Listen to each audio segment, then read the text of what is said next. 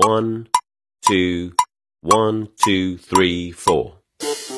大社会，小新闻，新鲜事儿，天天说。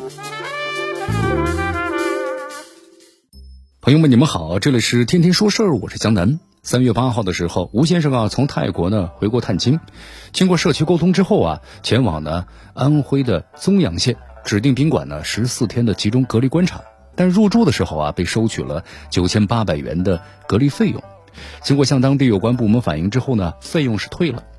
目前这个疫情啊，就是境外输入风险的持续加大。作为境外的返乡人员，有责任和义务配合咱们疫情防控的工作，但积极主动配合疫情防控工作，却被收取了天价的隔离费。当地啊，此举的合理性难免受到了质疑。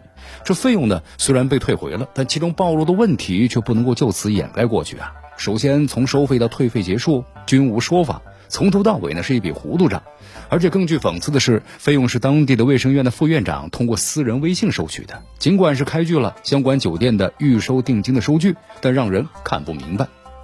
当地卫生院呢说，这个预收款的政策呢是该县疫情防控指挥部定的。这防控指挥部呢说是定点隔离观察产生的相关费用，一律是由县乡两级来承担。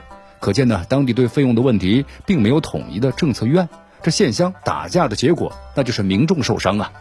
不可否认，目前一些地方呢出现了隔离费用乱象，有其客观的原因。对于中央而言的话，这吴先生也是其处理的首位国外返乡的人员，确实呢缺少经验。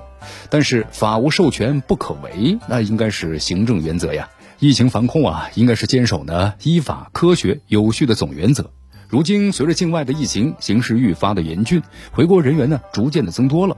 隔离观察必然是防疫的刚需，因此隔离费用的问题啊，不能一直是一笔糊涂账。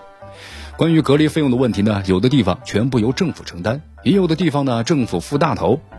多位法律学者也分析了一下，《传染病防治法》里说了，由实施隔离措施的人民政府呢提供生活保障。虽然这提供生活保障不等于明确费用是由政府出。但是可以参照呢立法的初衷和法律的原则，应该是由民众呢配合隔离，政府承担费用。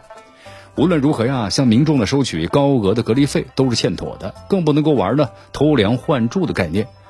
因而有必要理清天价隔离费的来龙去脉，并且呢公之于众。对于涉嫌是违规违法行为，也要追责。